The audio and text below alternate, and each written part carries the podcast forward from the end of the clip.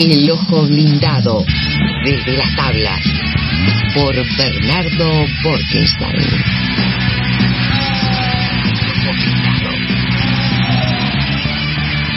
El teatro, más que llegar ahora, es el momento un poco de la retirada en estos días, ¿no? No te creas, hay muchas horas que están estrenando, ¿eh? Buenas tardes, este primero. ¿Cómo estás, Bernardo? Bien, ¿y tú? Ahora, en Sí, en la último- semana pasada estrenó Vete Davis, ¿estás ahí?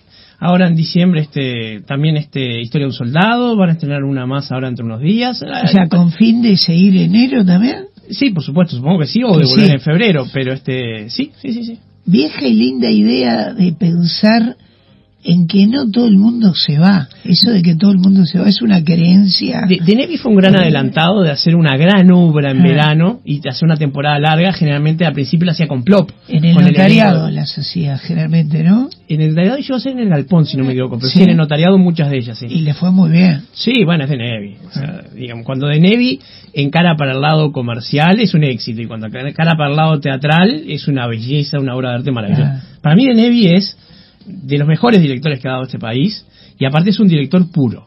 Él se traduce sus obras, nunca usa una traducción de otra persona y este y dirige, bueno, excepcionalmente. Es un gran director de actores que, Sí. que no todos los directores son además directores de actores. No, no, Dené es impresionante, impresionante.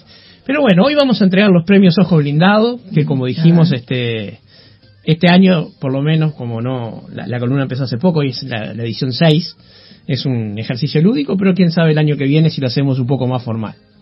Las reglas son año 2020-2021 para tener una base mayor de obras. Eh, mi opinión única y sagrada, o sea no, no, no hay tribunal. Y eh, las nominaciones son por ternas, o sea, elijo tres, nunca más de tres, pero pueden quedar lugares vacíos. O sea, puede quedar lugares este, vacantes en alguna terna si no, no vi suficientes espectáculos, no, por ejemplo, no vi muchos musicales, este, entonces puede quedar un lugar vacío. Y la base son las obras que vi, ¿sí? que son bastantes, son más de 40. Así que bueno, si te parece, arrancamos por ahí. Vamos, a ver. Bueno, primero, eh, yo tengo un criterio eh, compartido con este con mi esposa Maestra Burgueño, que también es crítica, que no hay ninguna justificación lógica para que el mejor espectáculo no coincida con la mejor dirección. Porque si es el mejor espectáculo, tuvo que ser el mejor dirigido. Eh, es muy artificial que una persona gane por una obra el mejor espectáculo y otra persona gane por otra la mejor dirección, porque entonces si fue la mejor dirección, ¿cómo no fue el mejor espectáculo? O sea, eso es algo que no coincide. Entonces, para mí, esos dos premios tienen que ser coextensivos. Así que son las mismas nominaciones. Para espectáculo, Ana contra la muerte, Cuando deje de llover y El niño argentino. El niño argentino de Mauricio Cartún y Ana contra la muerte de Gabriel Calderón. Las direcciones son Gabriel Calderón, Ana contra la muerte, Fernando Toja, Cuando deje de llover y Álvaro Correa y Virginia Marchetti, El niño argentino. Por lejos, por robo, por destrozo, Ana contra la muerte y Gabriel Calderón se llevan este premio. Es un espectáculo que marca una transición hacia la madurez de Gabriel Calderón, donde deja el humor de lado y ataca justamente uno de los temas más sensibles que es la muerte de un hijo. Lo hace con intensidad, con, con mucho patos, dijeran los, los griegos, con una gran pasión, pero sin golpes bajos y sin este chantaje al espectador. ¿Tá? Porque si un autor pone a una huerfanita que la madrastra le, le grita y las hermanastras le pegan y vive en la cocina como la cenicienta, es imposible no empatizar con ese personaje. Claro. Pero eso es un chantaje emocional. Gabriel Calderón no lo usa. Este, y realmente eh, este espectáculo, chiquito, contenido, tres actrices y una escenografía muy interesante, es para mí lo mejor de estos dos años. Después, actriz en papel protagónico. Gabriel Iribarren por Ana contra la muerte, Camila Diamant por Del otro lado del mundo y Karina Molinaro por Robótica sentimental. Ya hablamos de Ana contra la muerte. Eh, del otro lado del mundo la, la discutimos acá en uno de los capítulos del Ojo Blindado, una obra deliciosa escrita por Camila Diamant y Emanuel Sobré y con la actuación de Camila Diamant y César Troncoso. Camila está excepcional, es muy duro pararse al lado de César Troncoso en una escena, solamente, o sea, pues, en el medio de un elenco todavía puede ser un poco mejor, pero estar mano a mano con César es realmente algo este difícil y Camila Diamant lo salva con este con, con, este con alta nota. Eh, es una categoría que me costó elegir porque podía haber sido cualquiera de las tres, pero Gabriel Iribarren lo que hace en Ana contra la muerte sobrehumano.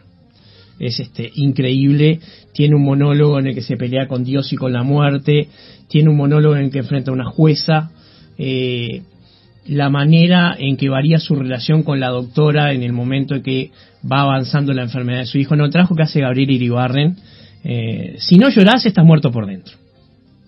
O sea, es una, tan fuerte, sí. pero como te digo, con armas nobles. emoción, claro. Con, la actuación sobrehumana de una actriz que no tiene techo. Sí, sí.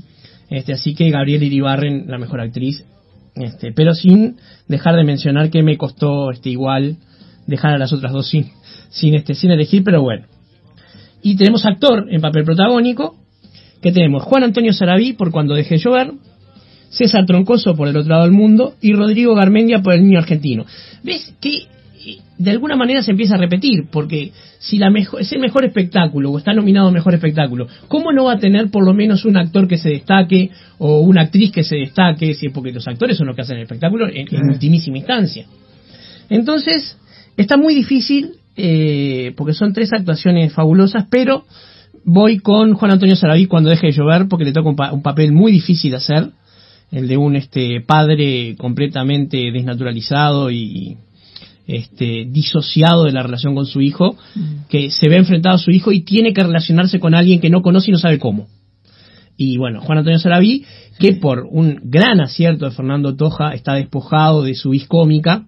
O sea, ¿cómo, ¿Cómo sabe entonces moverse entre eh, eh, el, actor que interpreta, pero puede quedar preso de, de, ser un gran comediante o de tener esa raíz cómica? Capaz que es esa la palabra, por algo sos crítico, ¿no? Es que si vos le aflojás la cinta... Porque yo lo veo y él me hace Juan va a tender a lo cómico. Ah. Pero Fernando Toja lo acotó, minimizó todas las actuaciones, o sea, por ejemplo, la intensidad de Lucio Hernández está bajada también, de repente está subida un poco la de Andrés Papaleo, este, está, está muy nivelado, está muy bien ecualizado el espectáculo. Es un gran espectáculo realmente. Cuando deje de llover era la, que podía haberle hecho sombra a Ana contra la muerte, pero está. Este, Cuando hay una obra sobrehumana, hay una obra sobrehumana. Eso. Te digaste mal. Si eh, Chacabuco no hubiera estrenado en 2019, yo hubiera tenido un problema, porque esa es otra obra sobrehumana. Pero ya con un elenco enorme, con, manejo de un espectáculo con niveles obscenos, obscenos quiere decir fuera de escena, mm. Este y con sorprendentes también algunos. Completamente, y una planta no escénica. se puede contar. No se puede, pero es una planta escénica que tiene dos pisos de altura, mm. un nivel de fondo muy alejado del espectador y, una fuera de escena este en un lugar donde caen cosas que, realmente era muy simple. Pero como cayó en 2019 me, me, me alivié de un problema. Después, espectáculo musical. Eh, la verdad es que vi uno solo, no, no, no, no vi mucho porque los otros que vi eh, de repente eran unipersonales musicales.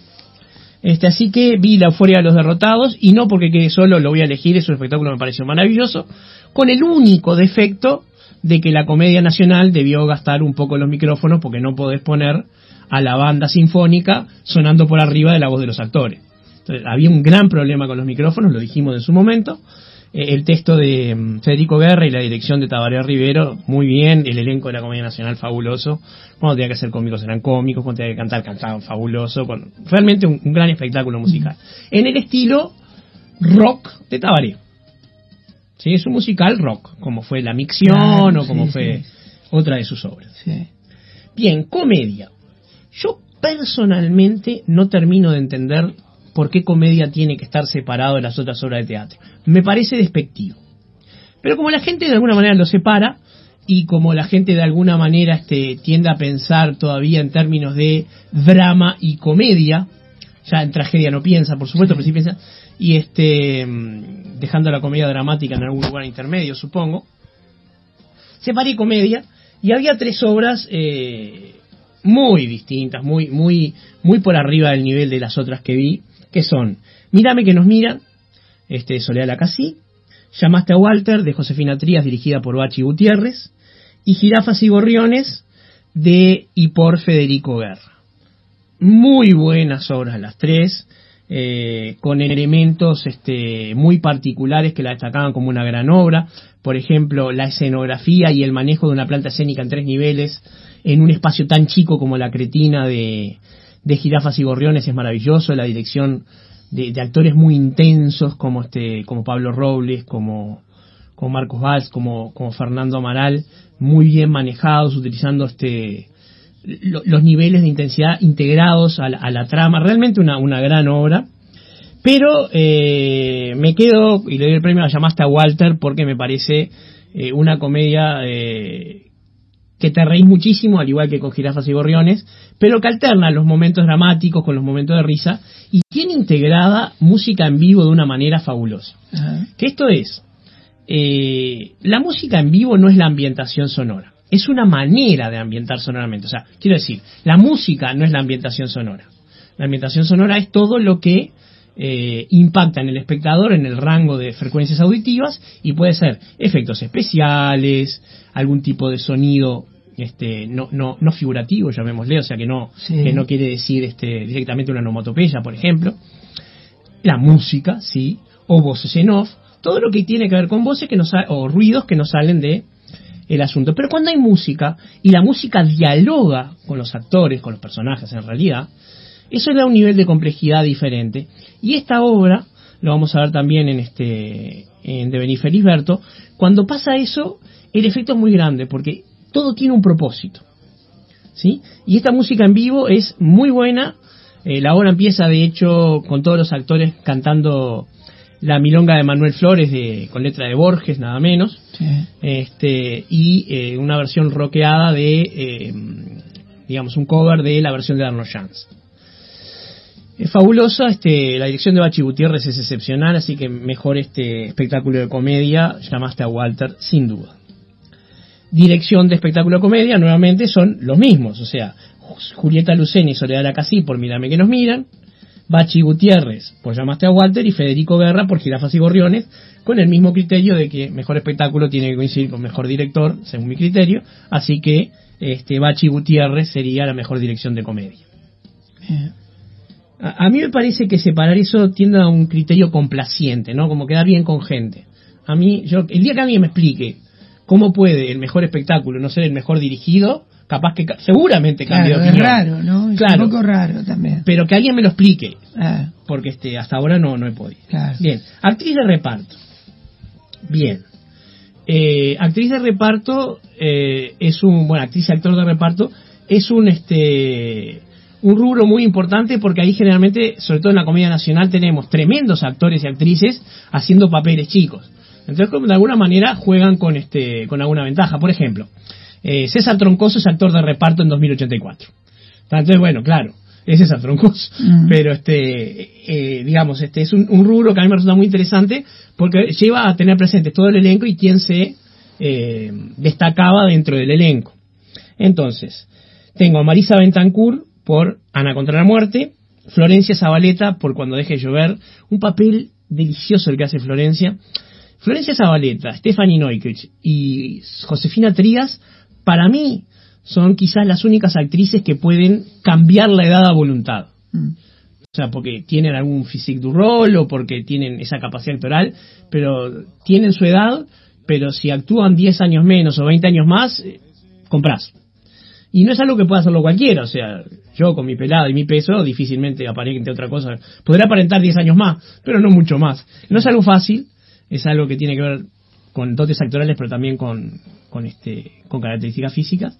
Pero mm, Florencia Zabaleta está muy bien, aunque Marisa Bentancur en Ana contra la muerte nuevamente participa de algo fabuloso. Es la que hace el principal contrapunto con Gabriel Iribarren, así que actriz de reparto Marisa Bentancur, Ana contra la muerte. O sea, muchos premios, este, pero esta obra realmente fue un, este, un carro del Chaná y no hubo forma. Actor de reparto. Para actor de reparto eh, tengo Matías Vespa por El Niño Argentino, Fernando Maral por eh, Girafas y Gorriones, que la puse en comedia, pero este pero lo, lo, voy a rescatar este, para, para, esta obra porque su actuación es una obra sin protagonista, así que de alguna manera serían todos de reparto este, y entra ahí. Y quedó vacía la otra, la otra terna porque no vi ninguna actuación que, estuviera al nivel de estos dos. Y para mí el premio va para Matías Vespa, de por el niño argentino, porque ese contrapunto que hacen entre Rodrigo Garmendia y él es increíble. Hay que ver esa obra para entender lo difícil que es eh, dialogar en dos tipos de versificación diferente, el verso chusco y el verso refinado, digamos, de, de palabras refinadas, pero igualmente eh, grosero. O sea, uno utiliza un lenguaje campero, otro utiliza un, lenguaje de tilingo, pero los dos son versos este como picarescos, digamos, de distintos registros. Es muy difícil actuar así y los dos este se sacan chispas. Realmente el niño argentino fue una delicia verlas cuando la analizamos. Yo dije que había ido con aprensión porque había visto la versión de cartoon y me fui contentísimo porque vi una, una versión fabulosa. Bueno, apurándonos un poquito por la hora. Eh, actriz de un unipersonal. Eh, Noelia Campo por La bailarina de Maguncia. Eh, Jimena Márquez por Desmontaje. Y queda una categoría vacía porque este unipersonales femeninos no vi más. Y eh, le doy la, el premio a Bailarina Maguncia, Noelia Campo, que realmente, nuevamente Noelia Campo también cambia de edad, me olvidé de ella este, te hace un personaje de 18 años y una anciana sin piernas, en silla de ruedas, este, cambiando sin transición entre los personajes, realmente muy, muy buen, este, muy buen trabajo, muy, muy grande. Y está, realmente este, está muy bien ella. La obra no me gustó tanto, pero su actuación sí. Actor de unipersonal, eh, Sergio Blanco por, eh, sí, mm. Sergio Blanco, por celebración de la muerte. No, pero como actor, ¿eh? Como, él no es actor. Eh, esto es una conferencia performática. Y Agustín Urrutia Márquez por devenir Felisberto. Por robo, por distancia, le hubiera ganado incluso a John Malkovich. Agustín Urrutia hace eh, cuatro, cuatro o cinco personajes cambiando, interactuando con la música, cantando. Es sobrehumano lo que hace este, este joven actor. Así que Agustín Urrutia Márquez lo mejor que he visto en un unipersonal masculino. Actriz de comedia, Julieta Lucena, Josefina Trías y Virginia Méndez. Josefina Trías por Llamaste a Walter. Actor de comedia, Sebastián Martinelli por Mírame que nos miran. Marcos Valls eh, por Girafas y Gorriones. Y Fernando Amaral también por Girafas y Gorriones. Y Fernando Amaral por Girafas y Gorriones. Lo que hace de Fernando Amaral realmente es muy bueno, este, incluyendo tirar un bebé por la ventana. No lo tira él, pero bueno. Florencio Revelación tengo un solo candidato, que es la obra El llanto del Picaway de Manuel Bello, una obra fabulosa que la analizamos acá y obviamente se lleva el premio, no porque no tenga competencia, sino porque realmente es buenísima. Elenco, Ana contra la muerte, Cuando deje de llover y La euforia de los derrotados. Cuando deje de llover es para mí el mejor elenco, este, porque es bastante más grande que Ana contra la muerte y porque están muy parejos y muy bien actuados todos. Vestuario, la euforia de los derrotados de Pablo Aulizo, un vestuario posapocalíptico muy interesante. 2084, un vestuario agrisado y muy funcional en el estilo de la novela de Orwell. 2084 eh, para mí es el mejor vestuario. Eh, realmente esa obra eh, debió tener mejor suerte este de público y de, y de repercusiones. Luces, luces, un rubro técnico importantísimo. 2084, Julio Tavares y Florencia Bianchi, Cuando deje de llover, que no tengo el iluminador, que creo que es Martín Blanchet, pero no podría asegurarlo, y Verano, de Florencia Caballero Bianchi. Eh, las tres están muy bien, pero 2084 utiliza cámaras, video, eh, filmación en vivo, carteles de neón que se prenden y se apagan, la iluminación. Realmente 2084 en la utilización del recurso lumínico está despegado y se lleva el premio. Ambientación sonora, llamaste a Walter, de Beniferisberto y El niño argentino, porque las tres tienen, entre otras cosas, un uso dialógico de la música con el texto. Y para mí se lleva el premio de Benny Felisberto, el pianista que toca ahí es maravilloso. Y eh, los dos últimos premios son Escenografía, 2084, Ana contra la muerte y barbarie, texto de Sergio Blanco y dirección de Gustavo Zafores. En la escenografía de Barbarie se incluye un barco en tamaño natural. Se lo tiene que llevar, es imposible. Laura Leifert lo hizo, realmente una, una realización maravillosa. Y texto de autor nacional, Ana contra la muerte, Gabriel Calderón, del otro lado del mundo, Emanuel Sobre y Camila Diamant, y Girafas y Gorriones de Federico Guerra, para mí, nuevamente, Ana contra la muerte, el mejor texto de autor nacional. Y esta mm. sería la primera, digamos, este, versión de los premios, pero que en realidad es un balance del año en forma lúdica. Los voy a cotejar a ver si alguno de los tuyos, si me lo regalás. Sí, claro, por supuesto. Eh, aparecen también hoy que hay transmisión en el 5 de los Florencio. Ah, bueno, sería, interesante verlo. Vamos a cotejarlo. Gracias, Bernardo. Hasta pronto.